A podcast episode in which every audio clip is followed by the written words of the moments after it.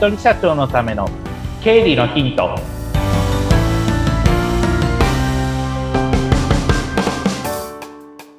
皆さんこんにちは。理財実践塾株式会社の池田孝之です。こんにちは。インタビュアーの水野紅子です。よ本日もよろしくお願いいたしますろしくお願いします。もうね、季節も少しずつ深まるというね、10月の末にかかってますけれども。そうですね。もう1ヶ月前あんだけ暑かったのになっていう感じですけど。そうですよね。相変わらずあっちこっちっていう状態ですか？池田さんは。そうですね。あちこち行ってます。週末がほぼいない状態です、今。あ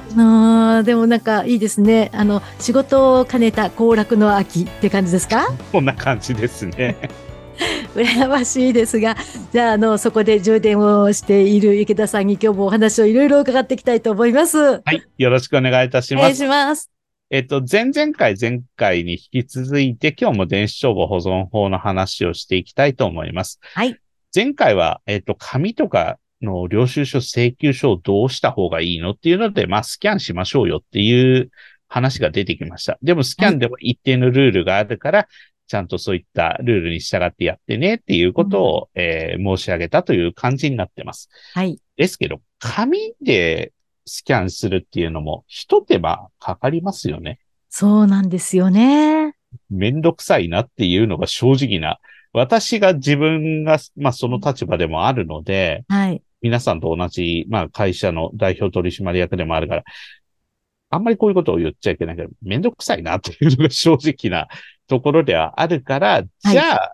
電子データでなるべくやり取りできるようにしようよっていうふうに、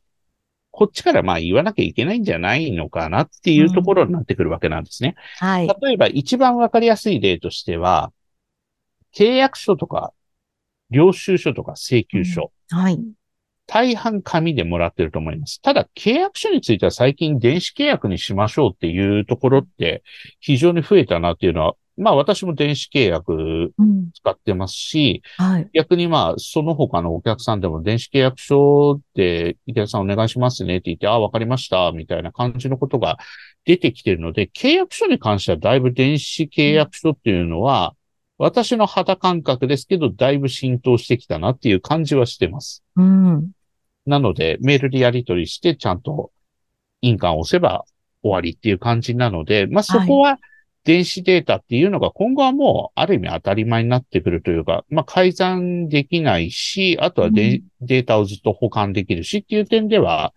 まあとても良いものなのかなっていうふうに思います。はい。ですが、これに対して、請求書、領収書って未だに紙で来てると思うんですよね。うん。で、紙を何とかして、まあ電子データ、すなわち PDF ファイルとかにデータで保管したりやり取りすることってできないだろうかっていうことなんですよはい。例えばご自身が請求書を出すシーンを考えてみたときに、おそらく手書きで書いてる方ってゼロじゃないけど少ないと思うんですよ。うん。そうです、ね。大体パソコンで作ってますよね。はい。で、パソコンで作って、それをプリントアウトして、それで、あの、宛先、まあ、書いて、封筒入れて、郵便で送るって感じですよね。うん。すごい細かい話しますけど、それだけで84円の切手代かかってるわけですよね。そうですね。で、それが10人分だったら840円だし、20人分だったら1680円だし、っていうのって、どうなのっていうのは個人的に思うんです。はい。まあ、お互い様でしょって言われちゃったらそれまでなんですけど、切手代云々の話じゃなくって、パソコンでデータ作ってんのにわざわざ紙で印刷する理由って僕はありますかっていうことを聞いてる皆さんにちょっと問いかけたいんです。うん。そうですね。あの、多分私も、あの、前そうだったんですけども、うん。パソコンで作っても、あの、印鑑をどうしたらいいんだろうと思いプリントアウトして、印鑑をしてうん出すみたいな。うん。そうですね。うん前も私もそれはしてましたね。ええうん。だから印鑑をできるんだよっていうのを私は池田さんに教えていただいて。ああ、そうでしたね。はい。うん。そうですね。電子印鑑っていうのがあるから、うんそれで押してっていうふうに。やるっていうところですよね。うん、うん。なので、データでやり取りするっていうことも今後増えていくんじゃないのかなと。うんで、中にはうちのお客さんでは、例えば、まあ一方的にある程度大きい規模の会社さんからは、今後はもう電子データでやり取りしますので、うん。あの、必ずファイル、送られたファイルは、えーご自身で保管をしておいてくださいみたいな感じで出てきました。であ、それはまあ、現にある程度の会社さんで、まあ中身見たら当たり前ですけど、普通の請求書が送られてきてるから、あこの会社はちゃんとそういった電子帳簿保存法に合わせて、もうこういった PDF ファイルで送られて、いつも送られてくるんですけども、PDF ファイルで送ってきてるんだなっていうことが、まあ、出てきたなっていうふうな感じに、最近はなっています。なので、えーこの辺のところについては、だんだんと、まあ、電子データでの保存だったり、逆にこっちが作ったものも保存したり、相手から送られてきたも保存っていうところが、今後主流になってくるだろうと思うので、例えば自社でもし、あの、メールでやり取りしていいんだったら、電子データ、まあ、PDF とかで請求書とかをもうやり取りするっていうのを今から始めてみてもいいんじゃないですかっていうところなんですね。うん。例えば、見積書とか請求書だとか、あとは、まあ、領収書も場合によっては電子データでやり取りしたりっていうこともあると思いますし、なのでそういった電子データでやり取りすることによって、郵便っていうオペレーション1個省くこともできるし、うんそれで電子データであれば、わざわざ紙でファイリングしなくても、ちゃんとパソコンの中でデータの保管っていうのをすればいいわけですから、はい。なので、そういった方が業務の効率化になるんじゃないですかっていうのを、私は提案したいなと思ってます。うん。うん。ですから、今多分大半の方紙で請求書来てるっていうシーンがあると思うんですけど、これからじゃあメールでやり取りしましょう、あの、メールでやり取りしましょうというふうに、まあ事前に話をするか、それともなければ、じゃあ今後、例えばもう期日を決めちゃって、例えば来年の1月からは、まあ電子帳簿保存法のことを考慮して、えー弊社では請求書は、えー電子データでもう送ることを統一して決めましたので、今後は電子データで送らせていただきます。で、保存等は、えーうん御社で管理をお願いいたしますみたいな、そんな感じで送った方が良いのかなっていうふうに思います。うん期日を決めて、それでもう電子データで送る紙はもうやらないっていうことは、自分で決めると多分、他も追随してやってくるのかなというふうに思いますので、はい。そうですね。うん。で、自分でやってみて一回失敗したのが私なので、事前に通告はしておかないといけないというのがうん。ありますので、この日から、えー請求書は PDF ファイルで電子データで送りますので、今後は紙で一切送りませんので、期日までの対応をお願いいたしますっていうのは、うん。あの、送っといた方がいいと思います。そうですね。ただし、注意をしていただきたいことがあります。おえーまず一つ目が、改ざん防止のための措置を取ってくださいっていうことですね。うんデータ保存なので PDF ファイルで保存されるから、まあ、改ざんできないでしょという人もいますけど、PDF ファイルを変換して改ざんできるソフトもあったりするので、改ざんできないように、うん。えー必ず施しておく。まあ、システムを入れるっていうことも一つですけれども、なかなかやっぱり費用もかかってしまいますから、改ざん防止のための事務規定を定めて守るといった、えーうん。まあ、費用をかけずに、まあ、そういった事務規定を作る。で、その事務規定っていうのは、えーまあ、国税庁のホームページにありますよっていうふうに書いてありますので、まあ、要は、タイムスタンプを付与って言って、まあ、例えば、えっと、2023年9月29日に、えーこれはデータ保存しましたみたいなことを、まあ、証明できるような、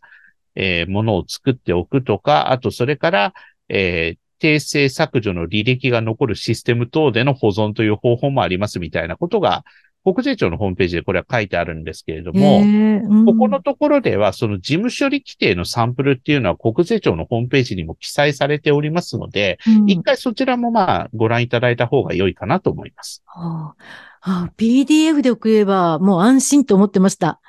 えっ、と、変換できるものもありますのえで、ーそうなんですね。そこは、まあ、原則はまあ、あの、改ざんはしないはずなので、うんもう、電子データで保存するっていうところになりますけれども、中には、やっぱり人間ですから悪い人もいますから、そういった改ざんのできないように、うんえーまあ、規定を定めておくっていうことも、まあ、必要になってくるのかなっていうふうに思います。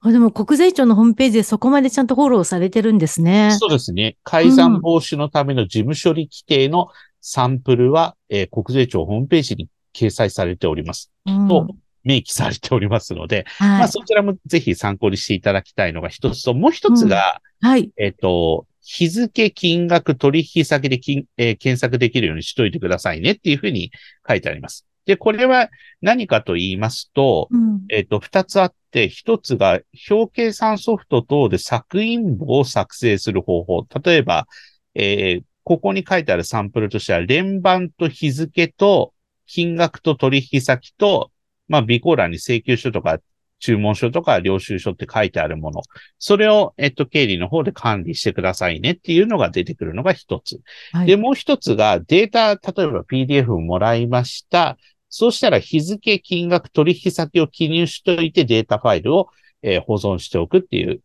まあ、どっちかの方法を使えばっていうところがあるので、まあ多分データを、例えば PDF ファイルでもらって、もらったらファイル名を適当に書くんじゃなくって、データのファイル名に規則性を持って、日付、金額、取引先を入力してくださいというふうにありますので、例えば2024年1月31日、えー例えば15万円だったら15万円、理財実践塾株式会社みたいな、そんな感じで、うん。えーファイル名を、えー統一してくださいと。なぜかというと、えー検索を後からしやすいようにするためっていうことを書かれておりますので、はい。なので、えっと、まあ、多分、個人的にはやりやすいのは多分、規則的なファイル名をつけて、まあ、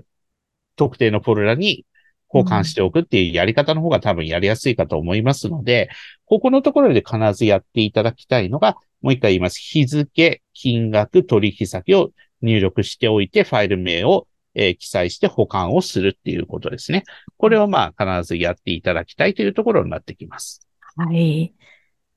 いや さあ、今結構 いろいろ言ってきましたけれども、はいまあ PDF ファイル等で保管するにもうん一定のルールがあるっていうことが皆さん分かりましたねっていうことです。うんそうですね。はい。はい。いや、なんかちょっと、あの、今、今すぐいいんでも、こう、試してみようかなっていう風な気になってきました。そうですね。うんなので、おそらく、まあ、PDF ファイルとかで、あの、すでに請求書をやり取りしているところについては、まあ、試しにその、ま、日付ですね、請求日と、あと、えー金額と、あと、それからその取引先っていう形で、それで、まあ、別枠でその、パソコン通り保管していただければというふうに思います。まあ、今からでもこのファイル名をつけるっていうのはそんなに長い時間かけてやれるわけではないわけですから、すぐにまあ多分1分もあればできるかと思いますので、ここはまあぜひちょっと試していただけると良いのかなというふうに思います。そうですね。もう、あの、できることから、どんどんとチャレンジですね。そうですね。本当にチャレンジというか、まずはい。最初にやってみようでいいと思いますので、はい。ぜひ取り組んでいただけると良いかなと思います。はい。頑張ります。今日もはいいろいろとありがとうございました。ありがとうございました。よまたよろしくお願いします。ろしくお願いします。